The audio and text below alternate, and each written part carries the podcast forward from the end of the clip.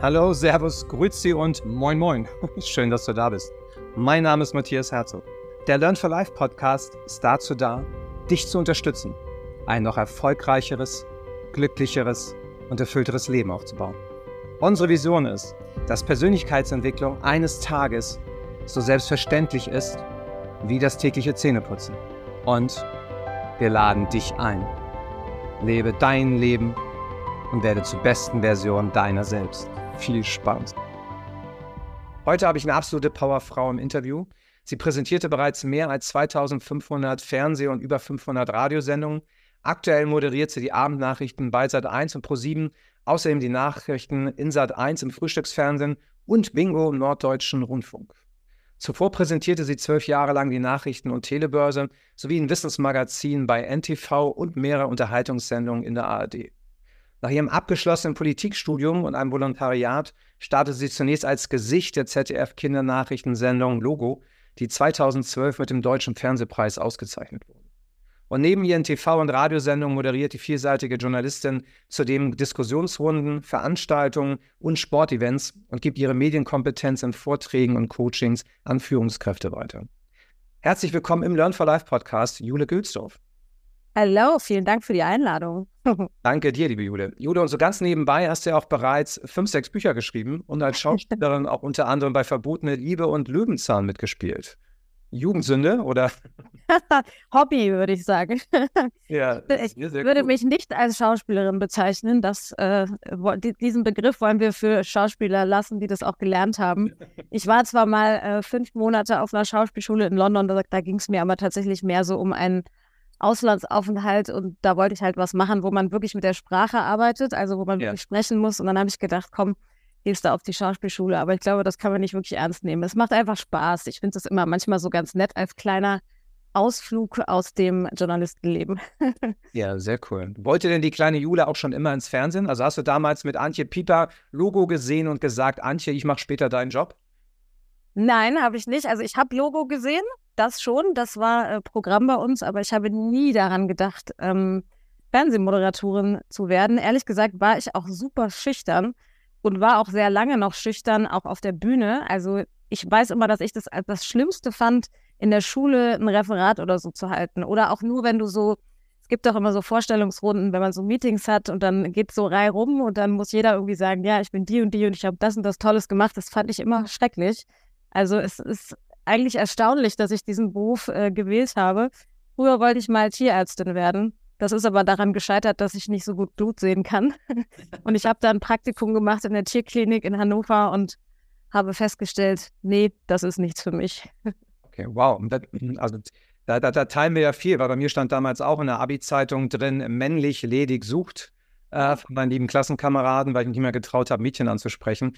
Wie hast du das dann geschafft, deine Schüchternheit zu überwinden und nicht nur selbstbewusster zu werden, vor allem, sondern auch äh, auf die großen Bühnen zu gehen? Das war irgendwie Learning by Doing. Also ich bin witzigerweise über meinen ersten Boyfriend zum Radio gekommen, weil der war Radiomoderator und ich war dann mit dem zusammen, nicht so sonderlich lange, wie das halt so ist mit, was weiß ich, wie alt ich da war, 18 oder so, äh, 17, 18. Und der hat irgendwann mit mir Schluss gemacht mit der Begründung, er sei so wahnsinnig busy als Radiomoderator. Und das hat mich dann so geärgert, weil ich so dachte, so, hä, wie schwer kann denn dieser Job sein, dass du da sozusagen keine Freundin nebenher haben kannst? Und dann habe ich mich deswegen für ein Praktikum beim Radio beworben. So nach dem Motto, ey, was du kannst, das kann ich auch. Und dann hat mir das aber super viel Spaß gemacht. Und dann fängst du natürlich an, als Praktikant gehst du dann zu Pressekonferenzen mit deinem Mikro und holst O-Töne und ich habe das da wirklich so von der Pike auf gelernt. Da haben wir noch mit Bandmaschine geschnitten und so und wirklich so mit Tesafilm die Bänder wieder zusammengeklebt. Also das war wirklich richtig altes Radio.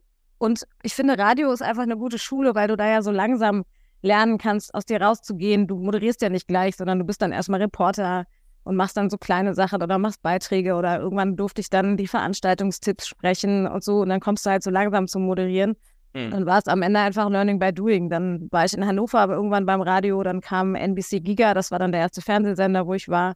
Und dann probiert man sich halt so aus und wird halt mit der Zeit immer sicherer. Wow. Und wie ist das gerade? Also Lampenfieber wirst du ja mit Sicherheit dann auch kennen. Weiß nicht, vielleicht auch, auch heute noch, oder ist das tatsächlich komplett weg? Äh, oder wie, wie geht es dir da? komplett weg ist es nicht. Ich glaube, das ist auch nicht gut, wenn es ganz weg ist, weil dann hast du, glaube ich, auch keinen Drive mehr, mhm. ähm, dass du wirklich gut bist. Ich habe das jetzt nicht mehr so, dass ich wirklich Bühnenangst habe. Aber ich hatte lange, das ist interessant, ich hatte irgendwie nie Angst vor der Kamera, weil die ja auch irgendwie, das ist ja dann so ein bisschen abstrakt. Du weißt zwar irgendwie im Hinterkopf, dass da sehr viele Menschen zugucken, aber du siehst die ja nicht direkt. Und mhm. ich hatte auch, als ich schon lange Fernsehen gemacht habe, noch nicht so viel Bühnenmoderation gemacht. Und das ist mir am Anfang schwer gefallen, weil du natürlich direktes Feedback hast. Ne? Also die mhm. Leute sitzen da, die gucken alle irgendwie so erwartungsvoll zu dir da auf der Bühne hoch und wollen, dass du da jetzt performst. Und da kannst du dann ja auch irgendwie nicht, also keine Ahnung, wenn du da einen Witz machst und keiner lacht, hast du dann schon das direkte Feedback, okay, das lief nicht. Ja. Da habe ich mich auch eine Weile mit schwer getan. Aber das kommt dann einfach durch die Übung. Man muss halt einfach raus, ne? Und von einem Mal zum nächsten wird es besser. Und am Ende, glaube ich, ist eine gute Vorbereitung einfach das A und O. Wenn du gut vorbereitet bist, dann hast du zumindest schon mal diese Angst nicht mehr, dass du irgendwas nicht wissen könntest oder irgendwas nicht leisten könntest. Und dann kannst du dich relativ entspannt darauf konzentrieren, wie deine Performance ist, wenn du einfach deine, deine Infos im Kopf hast oder auf einer Karte oder so. Mhm. Also du sagst es im Endeffekt Lampenfieber, also zum einen natürlich genau das zu tun, bevor ich am meisten Angst habe, also sprich einfach immer wieder Learning by Doing, wie du sagst. Das zweite ist die gute Vorbereitung. Hast du noch so einen Tipp, äh, wenn ich halt just in dem Moment, wo ich wirklich da drin bin, entweder in einem Meeting, Präsentation, äh, Auftritt, da etwas, was, was mir sofort das Lampenfieber nimmt? Hast du da noch so einen Tipp, was dir auch gut hilft vielleicht oder früher? Ich glaube nicht daran, dass es was gibt, was das Lampenfieber komplett nimmt. Klar, in Ruhe atmen. Mein Tipp ist, langsamer zu sprechen, weil viele neigen natürlich dazu, fertig werden zu wollen, weil die Angst so groß ist, dass man das nicht richtig macht oder dass man nicht gut ist und dann will man einfach schnell fertig werden. Und dann fängt man plötzlich an, so da geht die Stimme immer schneller, man wird immer höher, das wird immer hektischer. So, und dann sich bewusst zurückzunehmen und langsam zu sprechen weil das strahlt Souveränität aus, selbst wenn du sie nicht hast, wenn du halt ruhig sprichst, wenn du deine Pausen dir nimmst, wenn du zwischendurch mal durchatmest und dann kannst du immer noch nervös sein, aber der Zuschauer wird es weniger merken. Hm. Ja, sehr cool, danke dir. Wenn, wenn, wenn wir das sehen, was du ja machst, also du machst ja primär Nachrichten, hast ja auch dann äh, deine Politikstudium-Vergangenheit. Wir wissen ja alle, so Nachrichten gefühlt sind neun von zehn Jahren negativ. Wir haben Krieg, wir haben Krankheiten, ähm, Wirtschaftslage ist bescheiden mit Rezession etc. pp. Ähm, viele beschäftigen sich ja den ganzen Tag damit und kommen sehr schnell in diesen Negativstrudel. Du hast es ja auch sehr stark äh, den ganzen Tag mit diesen Negativnachrichten. Wie schaffst du dich da abzuschirmen und das nicht mit nach Hause zu nehmen, sondern wirklich weiterhin die, die fröhliche, positive Jule zu sein?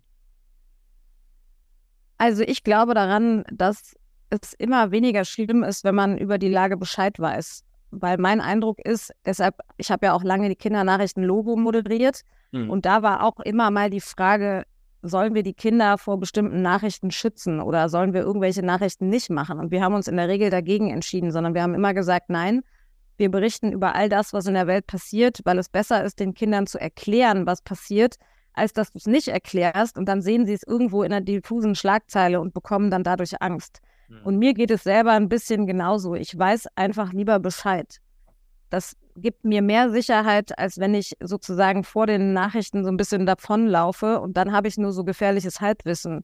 Mhm. Deshalb ist meine Empfehlung trotzdem immer, dass man sich einfach gut informiert, dass man mitreden kann und dass man die Nachrichtenlagen halt einordnen kann. Aber klar, natürlich braucht man seine Freiräume, seine, sage ich mal, Spots, wo du dich mit unterhaltsamen Themen beschäftigst. Ich habe einen Hund zum Beispiel, wenn ich mit dem Gassi gehe, dann bemühe ich mich halt, das Handy auch mal wegzulassen, nicht zu telefonieren, nicht irgendwie die neuesten Schlagzeilen zu checken, sondern mich dann auf das Tier zu konzentrieren, einfach in den Wald zu gehen oder laufen zu gehen, Sport zu machen oder natürlich gucke ich auch nicht nur Nachrichtensendungen. Ne? Klar, das mache ich viel von, was weiß ich, heute Journal, Tagesthemen, äh, Lanz und so weiter. Das guckt diese ganzen politisch, politischen Talkshows gucke hm. ich schon.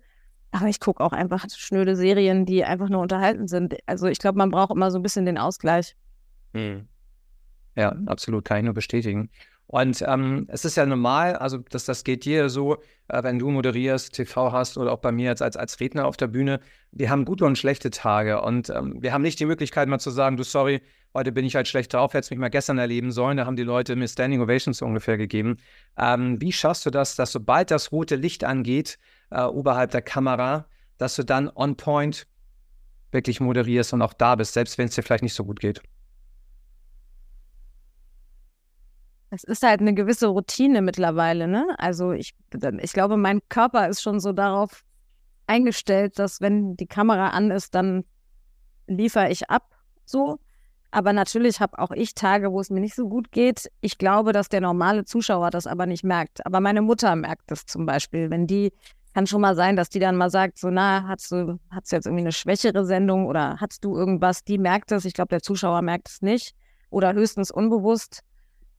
Ähm, ich glaube, man muss sich einfach dann darauf fokussieren. Ne? Also sich nochmal einmal zusammenreißen, nochmal tief durchatmen, sich nochmal auf seine Sachen nochmal durchlesen, was man, was die Nachrichten sind, die da kommen und dann geht es bei mir. Aber ich wüsste jetzt auch nicht, ob ich moderieren könnte, wenn jetzt irgendwas Schlimmes in meinem privaten Umfeld passieren würde. Wahrscheinlich würde ich es dann eher absagen, als dass ich mich jetzt quäle hm. durch so eine Sendung. Ja. Und ähm, sonst so, du bist ja auch, ähm, wenn, wenn wir das mal so sehen, du, du lebst ja äh, Frankfurt, hast dann äh, seit 1 Frühstücks, Frühstücksfernsehen in Berlin, ähm, dann wiederum äh, in München, äh, dann die Sat 1 News. Das heißt, du hast nicht nur das Pendeln zwischen Berlin, äh, Frankfurt, München, sondern ja auch einmal früh morgens äh, gefühlt 5.30 Uhr äh, und das andere dann abends 20 Uhr. Ähm, wie, wie, wie managst du das für dich, dass gerade auch dieser Tagesrhythmus für dich passt, dass du da in deiner Energie bist? Ich ernähre mich gesund, ich mache viel Sport, trinke wenig Alkohol. Solche Sachen mache ich insbesondere in diesen Frühstücksfernsehwochen. Ähm, ich habe die ja nicht so oft, ne? Ich habe so 40, 50 Tage im Jahr Frühstücksfernsehen und oft sind es nicht immer, was weiß ich, zwei Wochen am Stück, sondern das ist vielleicht mal eine Woche oder drei Tage am Stück. Ich finde, das lässt sich dann ganz gut managen, aber in diesen Wochen trinke ich zum Beispiel nur koffeinfreien Kaffee oder morgens mal einen Kaffee, aber nicht mehr nach zwölf oder so, weil du natürlich nachweislich einfach schlechter schläfst, wenn du äh, nachmittags noch Kaffee trinkst. Auch wenn man das nicht so aktiv merkt, aber du hast halt einen schlechteren Schlaf. Ich gehe dann schon, ich versuche dann schon tatsächlich um halb acht ins Bett zu gehen, weil mein Wecker geht um drei. Das klappt nicht immer. Was ja aber auch nicht so schlimm ist. Wenn du drei Tage Frühstücksfernsehen hast und dann hast du eine Nacht mal nur vier Stunden, ist es nicht so dramatisch dramatisch, wobei Schlafforscher sagen, äh, es ist dramatisch, weil man den Schlaf nicht wieder nachholen kann. Und Schlaf halt super wichtig ist für die Gesundheit, für die Regeneration. Also da gibt es ja neue Studien, dass das auch Einfluss hat auf Krebserkrankungen und so, dass Schlaf einfach wahnsinnig wichtig ist für den Körper. Deshalb versuche ich schon immer darauf zu achten, viel zu schlafen. Mhm. Ähm, aber klar, es ist einfach dann ein gesunder Lebenswandel. So in den Wochen, wenn ich Frühstück habe, trinke ich keinen Alkohol, wie gesagt, wenig Kaffee, ernähre mich gesund, mache Sport, gehe irgendwie vorher in die Sauna und dann kommst du auch an Schlaf. Dann geht das schon. Und die Abendnachrichten sind ja jetzt nicht spät abends oder so. Also das ist ja dann äh, 19.45 Uhr bis 20.10 Uhr. Das ist dann völlig okay. Und ich bin eigentlich auch eher ein Morgenmensch. Also ich habe kein Problem mit dem Aufstehen. Es ist jetzt nicht so, dass ich mich freue, wenn der Wecker um drei klingelt. So hm. würde ich es nicht sagen. Aber ich mag schon auch diese Dynamik. Ich finde so dieses, die Leute in den Tag bringen, es hat eine andere Stimmung als abends. So abends fasst du ja eher zusammen und sagst so, okay, das ist über den Tag passiert. Und morgens hast du so dieses, hey, wir stehen zusammen auf ich erzähle euch mal, was euch erwartet. Äh, ich hoffe, ihr kommt mit mir irgendwie gut gelaunt in die Woche. Das macht schon Spaß. Hm. Denn das, was du, ich, ähm, wie du es auch sagst, ähm, diese Abwechslung, ähm, dir da sehr wichtig ist und dir auch ähm, gerade in deinem, deinem Umfeld da auch die, die Energie gibt. Weil viele sind ja nur ausschließlich Frühstücksfernsehen oder ausschließlich Abendnachrichten. Du bist ja wirklich eine der wenigen, äh, wenn ich mich mal äh, umschaue, auch in der, in der, in der Medien-TV-Landschaft, äh, die das so hat äh, ist das etwas, wo du sagst, es gibt dir auch eher Energie, als dass es eben Energie raubt, was fast viele erwarten würden? Mir gibt das Energie, ja, total. Also es gibt auch Freundinnen von mir, die zu mir sagen so, ey, ich, ich verstehe nicht, wie du das schaffst. Du hast irgendwie ein anderes Energielevel als andere Leute. genau sagen kann ich es dir nicht. Ich habe einfach nach wie vor, und ich bin wirklich sehr, sehr dankbar dafür, dass ich das sagen kann, immer noch super viel Spaß an meinem Job. Also das ist für mich immer noch ein bisschen wie ein Hobby. Mhm. Also ich habe gar nicht so das Gefühl, dass ich da zur Arbeit gehe. Also es gibt ja so Leute, die dann immer sagen, oh Gott, es ist Montag, jetzt muss ich wieder so eine Woche durchstehen. Das kenne ich nicht. Ich kenne dieses Gefühl nicht von, ich habe keinen Bock zur Arbeit. Also natürlich gibt es mal Einzeltage, wo du jetzt dann gerne mal ausgeschlafen hättest oder wo du einfach mal zu Hause bleiben willst. Aber grundsätzlich kenne ich das nicht. Mir macht das einfach immer noch super viel Spaß. Ich mag die Abwechslung. ich mag auch die Abwechslung zwischen Journalismus und Unterhaltung. Bei Bingo im NDR ist ja eine klassische Unterhaltungssendung, da mache ich einen Quiz, da haben wir ein großes Publikum. Da ist, das ist halt eher so Fun und ich mag das. Aber im Fernsehen ist das manchmal schwierig, weil so Programmchefs dann immer sagen, ja, was bist du denn jetzt? Bist du jetzt Nachrichten oder willst du da jetzt Unterhaltung machen? Und mhm. die Leute versuchen einen ja immer in Schubladen zu stecken. Mhm. Und das passt bei mir natürlich, ist das nicht so einfach, weil dann schreibe ich Krimis, äh, schreibe aber auch mal ein Sachbuch. Demnächst werde ich ein politisches Buch schreiben und äh, mache halt diese Unterhaltungssendung, mache aber Nachrichten und dann gibt es Leute, die sagen so, hey, ich verstehe nicht mehr, wofür stehst du denn jetzt? Dieses, diese eierlegende Wollmilchsau, die man immer so schön dann nennt, ne? Ja, genau. Also es hat halt alles seine Vor- und Nachteile. Für mich macht es Spaß. Aber du bist natürlich auch nie irgendwo richtig. Also das merke ich dann schon auch. Wenn bist du bei dem Sender, bist du bei dem Sender, dann bist du mal in Berlin, bist du mal in München. Ähm, das hat Vor- und Nachteile. Glaubst du denn, das kommt dir zugute, weil du sagtest, also zum einen, äh, wie du auch sagtest, ähm, du freust dich auch auf Montag und andere Tage. Also gefühlt, glaube ich, gibt es ja bei dir eh keine Wochentage, also Woche und Wochenende, also der Überfluss. Also ich, ich kenne es nur so, teilweise weiß ich gar nicht, welcher Wochentag ist äh, gefühlt. Das geht dann eher so danach, welcher Termin ist oder bei dir vielleicht Bingo, ja, heute muss Sonntag sein, so nach dem Motto. Ja, ja. das kenne ich, das ist bei mir auch so. und ist es dann so, dass du auch denkst, so, dass, dass gerade die Sendung Bingo als Unterhaltungsformat dir auch wiederum hilft in der Moderation der Nachrichten? Also normal ist ja auch, du musst ja einmal bei, bei Unterhaltung, darfst halt viel lächeln und super gut drauf sein und so ein bisschen Teletubby auf Ecstasy, bei den Nachrichten eher so Schnürsenkelbügler-Niveau.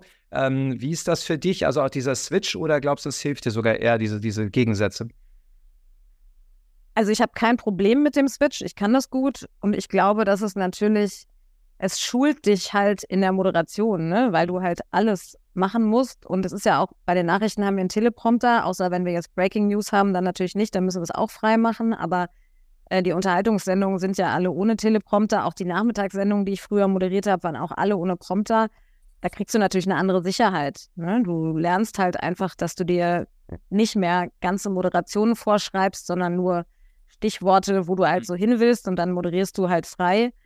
Das hilft natürlich am Ende dann auch für die Nachrichten, weil du dich dann auch nicht mehr so sehr am Text festhältst. Also ich bin mhm. mittlerweile wirklich so, ich verhaspel mich fast nie, weil ich da einfach so drauf getrimmt bin und das einfach gut kann.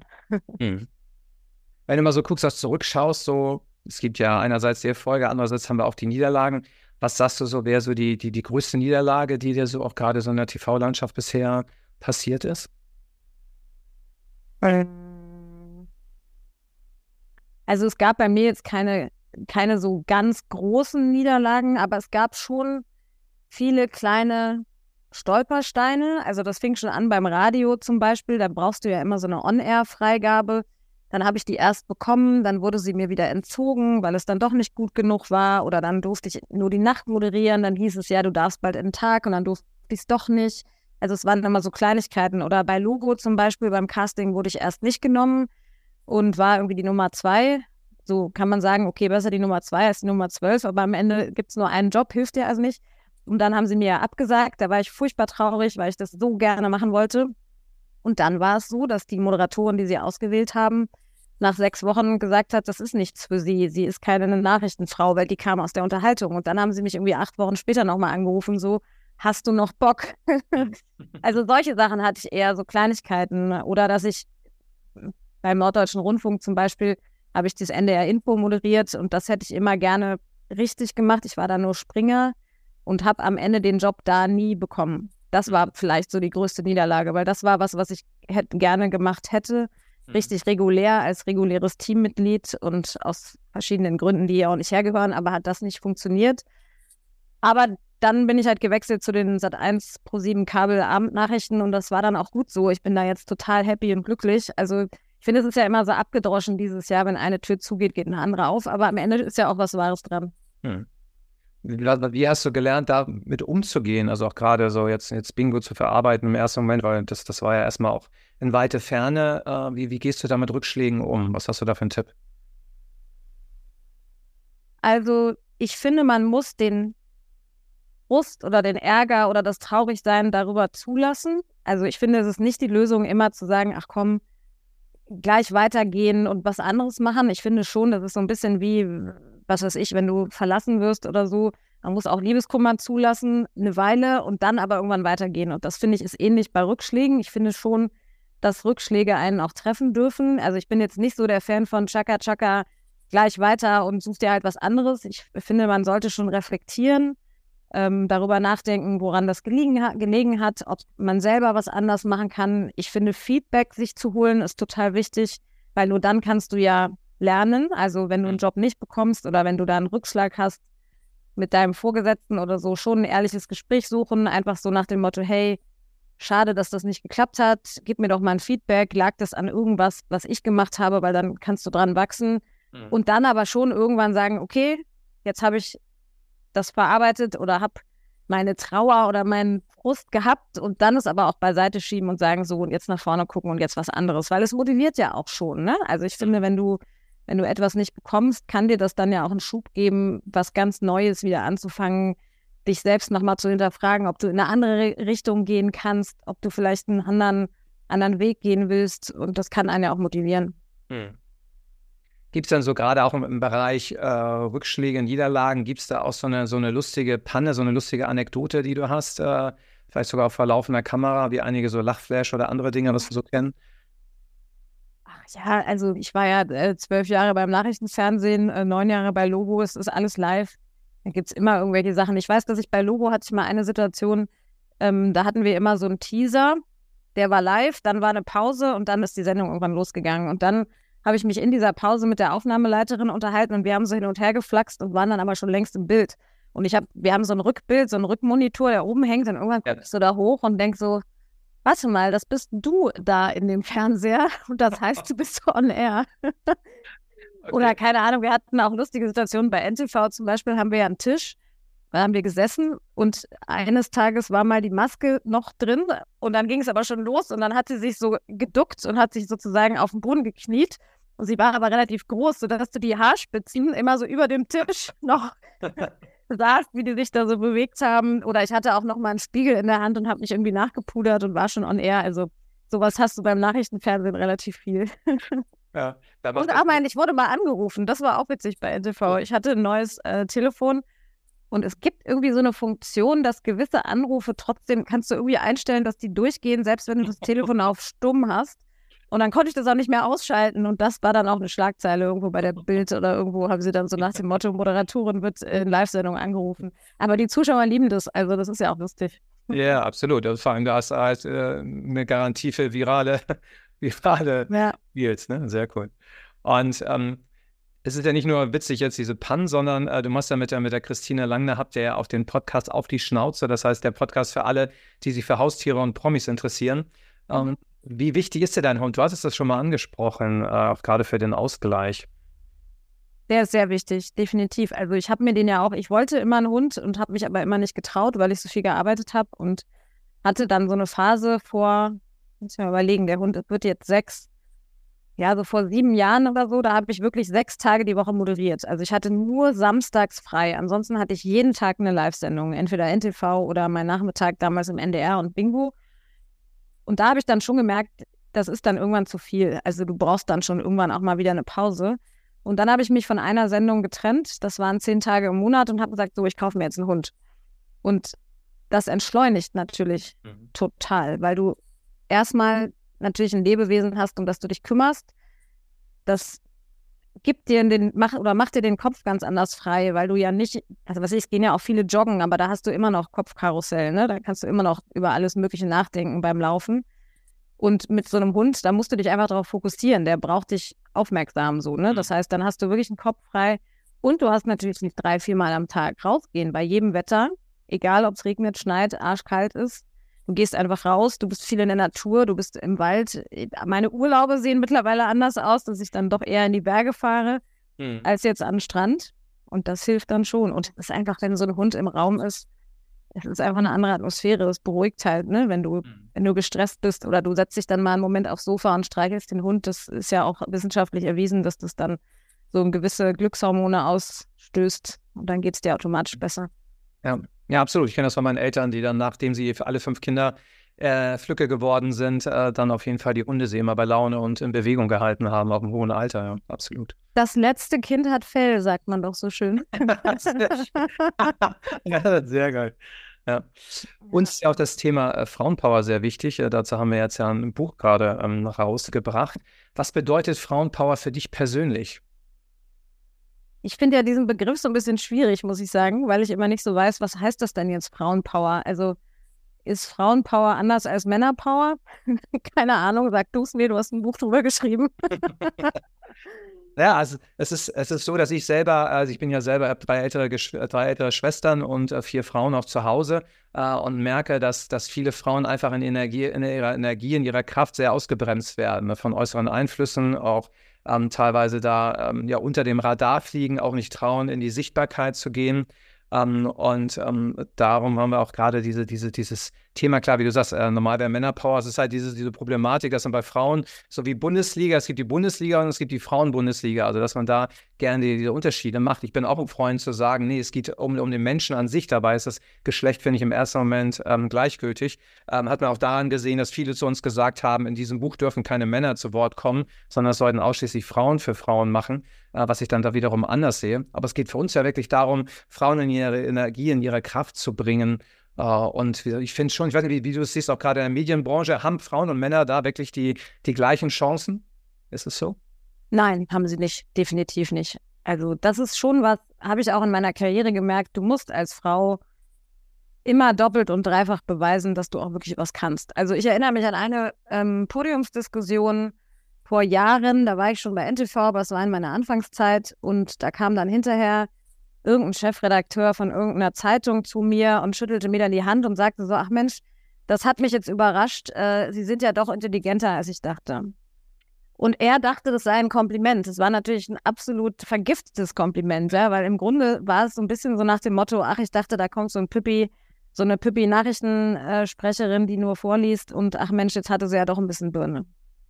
So, und ich hatte es auch oft als Moderatorin im Hessischen Rundfunk. Da habe ich so eine Nachmittagssendung moderiert. Und wenn wir dann mal Gäste hatten, die jetzt große Journalisten waren oder so, habe ich immer so gemerkt, die wollen erstmal gucken, hat sie das Buch wirklich gelesen, hat sie es verstanden und es brauchte dann immer so ein bisschen. Also du bekommst nicht so einfach so diesen Benefit of the Doubt, sondern die Leute sind immer erstmal skeptisch und denken sich so, ach ja, sitzt sie da nur, weil sie gut aussieht oder so. Und ja. ich finde, Frauen werden halt am Ende auch immer noch viel mehr bewertet. Also ich habe jetzt eine so eine Situation von einem Fernsehmenschen in der Branche, ich sage jetzt nicht von welchem Sender, aber der zu einer Kollegin von oder über eine Kollegin von mir gesagt hat, naja, die passt nicht zu unserem Publikum, sie ist zu hübsch, zu sexy, zu dünn, ähm, das mag der Zuschauer nicht. Und dann denke ich so, sorry, das würde man doch über einen Mann niemals sagen. Also niemals würde irgendein Programmchef sagen, ja, nee, der Mann passt da nicht hin, weil Männer mögen keine gut aussehenden Männer oder so.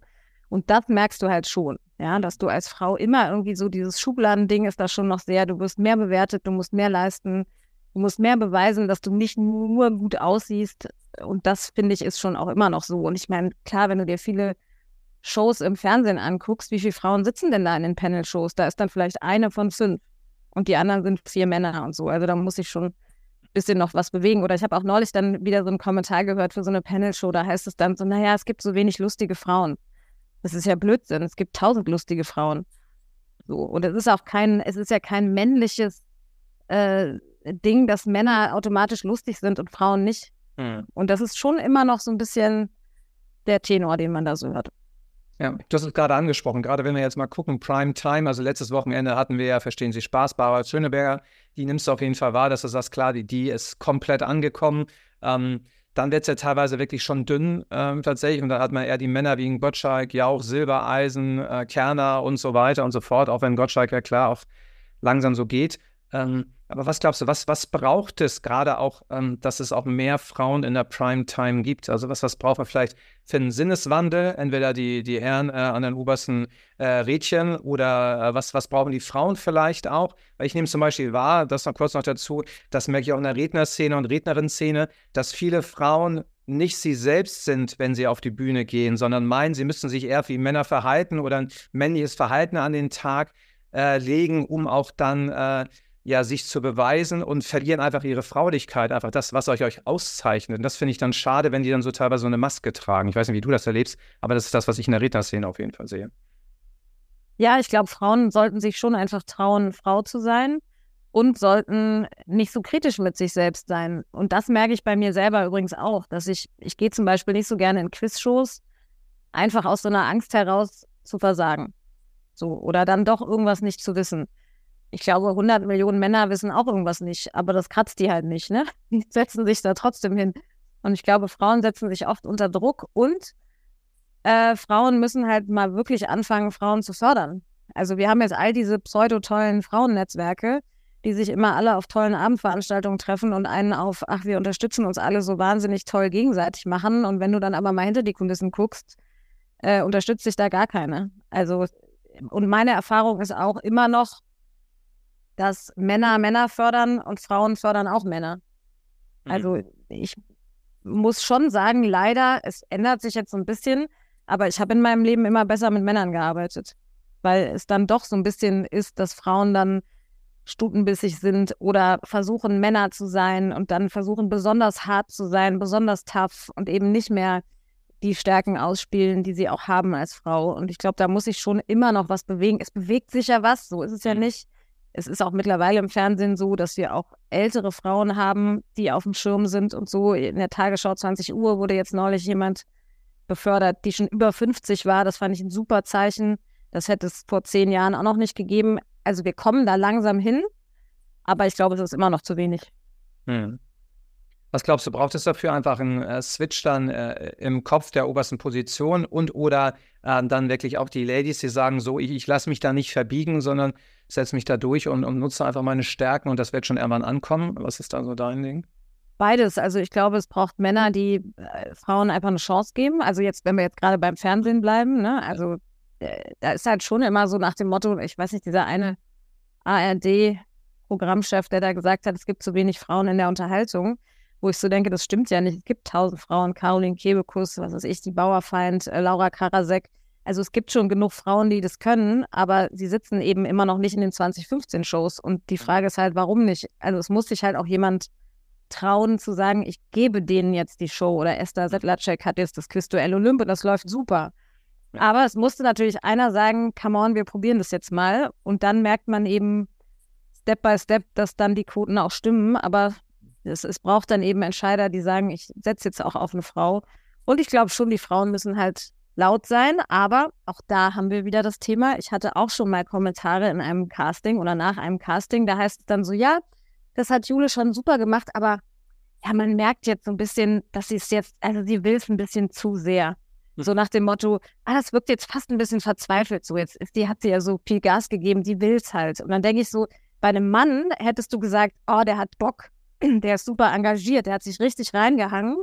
Ja. Bei einer Frau hörst du plötzlich so, ah, ich glaube, sie will es ein bisschen zu sehr. Mhm. So, das muss sich halt mal ändern, ne? Dass du als Frau auch, dass das, dass du sozusagen, wenn du als Frau eine Meinung hast oder auch mal unbequem bist, dann giltst du ja immer noch als zickig und der Mann gilt als durchsetzungsstark. Mhm. Und das ja. Bild muss sich, glaube ich, ändern. Ja. Ja. Sehr wichtiger Punkt. Danke da auch für deine, für deine Sicht der Dinge. Äh, finde ich sehr wichtig und bin ich 100% bei dir. Äh, 100%. Ähm, das, das kann ich genauso so bestätigen. Und äh, sehen wir denn die Jule in drei Jahren? Hoffentlich immer noch in den Nachrichten. äh, ich bin also ich, ich, hoffe, dass ich dann einen neuen Krimi geschrieben habe. Dann habe ich ein politisches Buch geschrieben. Ich hoffe, die sind dann beide erfolgreich. Mhm. Und was natürlich immer noch ein Traum von mir ist, wäre natürlich meine Krimis zu verfilmen. Und das wäre natürlich auch noch was, wo wir in drei Jahren dann mal drüber reden können, ob ich das geschafft habe. ja, sehr cool. Und man, wir haben ja jetzt, wir, sehen ja an Barbie, ne, die, die, die erste Frau, die als Regisseurin die Milliarde geknackt hat. Äh, auch da ist ja auch sehr cool, ähm, sehr coole Entwicklung. Ja ja, da Step by Step. Und na, last but not least, letzte Frage. Stell dir mal vor, du triffst dein 16-jähriges Ich, also die 16-jährige Jule. Welche drei Tipps hast du für sie, damit sie in einem Bruchteil der Zeit die Persönlichkeit besitzt, die Persönlichkeit wird, die du heute hast und bist? Ich wäre mir gar nicht sicher, ob ich äh, drei Tipps hätte, um das zu verkürzen, weil ich ja natürlich nur die Persönlichkeit geworden bin, auch über die Umwege. Also ich glaube, dass Umwege wichtig sind und auch, dass Stolpersteine wichtig sind, weil du daran wachsen kannst. Ähm, ich würde mir vielleicht schon den Tipp geben, zu sagen, vertrau mehr auf das, was du machst und was du willst, weil ich schon jemand war und auch immer noch mal bin, sehr viel weniger als früher, aber der schon Selbstzweifel hat, das, was ich so vorhin meinte mit dem Quiz oder so, dass man so diese Versagensangst hat. Äh, und ich bin schon auch immer noch sehr perfektionistisch und ich glaube, dass man schon sich trauen kann, auch Fehler zu machen. Mhm. Das würde ich wahrscheinlich meinem Ich mitgeben. Ansonsten wüsste ich gar nicht, ob ich viel anders gemacht hätte, weil ich ja meinen Job total toll finde. Also ich hätte mir jetzt nichts anderes empfohlen. Ich glaube, ich hätte mir noch empfohlen, gehen ja ins Ausland. Um, äh, also in der Schule schon, das mhm. habe ich mich damals nicht getraut. Ja. Und meine Mutter wollte es auch nicht so. Es war dann so eine Kombi, da haben wir uns so ein bisschen gegenseitig behindert, glaube ich. Ja, schade. Ähm, und ich glaube, äh, dass Sprache, Englisch, Französisch, Spanisch oder auch was, keine Ahnung, irgendwas Asiatisches oder so, dass es mir gut getan hätte, wenn ich äh, diese Erfahrung gemacht hätte. Mhm. Ja, danke dir. Sehr, sehr, sehr, sehr coole Impulse. Jule, ganz lieben Dank für deine Zeit, äh, für dieses, für dieses tolle Interview. Waren sehr, sehr gerne. Und ja, wenn, wenn du jetzt wenn du jetzt einen oder anderen Impuls, schau natürlich gerne vorbei auf der Jule bei Instagram, äh, auch auf ihrer Homepage. Gerne auch da ihr weiterfolgen äh, für, für sehr, sehr spannende Bilder jeden Tag. Äh, das Outfit zur Tasse unter anderem. genau. Ganz frisches Fernsehen, aber manchmal auch zu Hause. Absolut. Heute habe ich keine blaue, äh, hab ich, hatte ich keine, habe ich, nur eine, hab ich nur eine Glastasse. Das passt jetzt nicht ganz. das ist nicht so. Glücklicherweise haben wir es ja nicht aufgezeichnet. Äh, in Format. Auf jeden Fall vielen, vielen Dank auch an dich, äh, der und du Sehr gerne. hier dabei warst und vor allem genau an dich, Jule. Und bewertet gerne und wir freuen uns aufs nächste Interview. Danke an euch. Tschüss und liebe Grüße. Ciao. Herzlichen Dank, dass du heute mit dabei warst. Ich habe noch ein Geschenk für dich. Also bleib noch kurz dran. Und wenn dir gefallen hat, was du heute gehört hast, dann freuen wir uns auf deine Bewertung bei Apple Podcasts, Spotify und deine Weiterempfehlung an Freunde, Bekannte und Familie. Das war nur eine kleine Kostprobe. Willst du mehr? Dann sichere dir eines unserer inspirierenden Bücher als Kindle oder Printbuch. Und du bekommst ein Ticket für eins unserer Live-Events im Wert von 99 Euro dazu geschenkt. Ja, du hast richtig gehört. Wir schenken dir das Ticket für ein Tagespräsenzevent mit einigen der besten Rednerinnen und Rednern im deutschsprachigen Raum. Warum wir das machen? Mit unserem Verein Learn for Life verfolgen wir das Ziel, dass du dir ein erfolgreicheres, glücklicheres und erfüllteres Leben aufbaust. Und wir laden dich ein. Lebe dein Leben und werde zur besten Version deiner selbst. Und besonders die junge Generation liegt uns hier am Herzen. Die unterstützen wir zusätzlich mit unserer kostenfreien digitalen Schulstunde, Europas stärkste Schulklasse.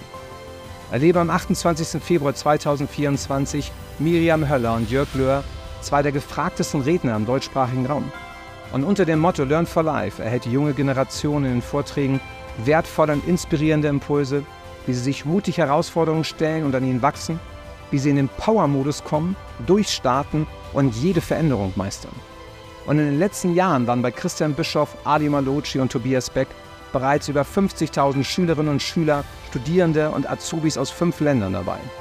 Melde dich, deine Klasse oder auch deine ganze Schule jetzt kostenfrei an unter together-now.info.